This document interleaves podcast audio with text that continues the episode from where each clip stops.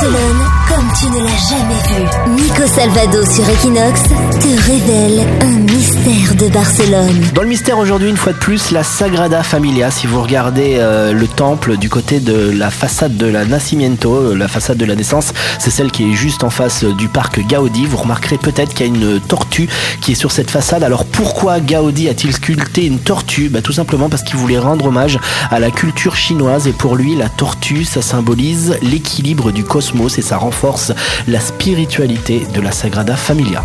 Barcelone, c'est ta ville. Equinox, c'est ta radio.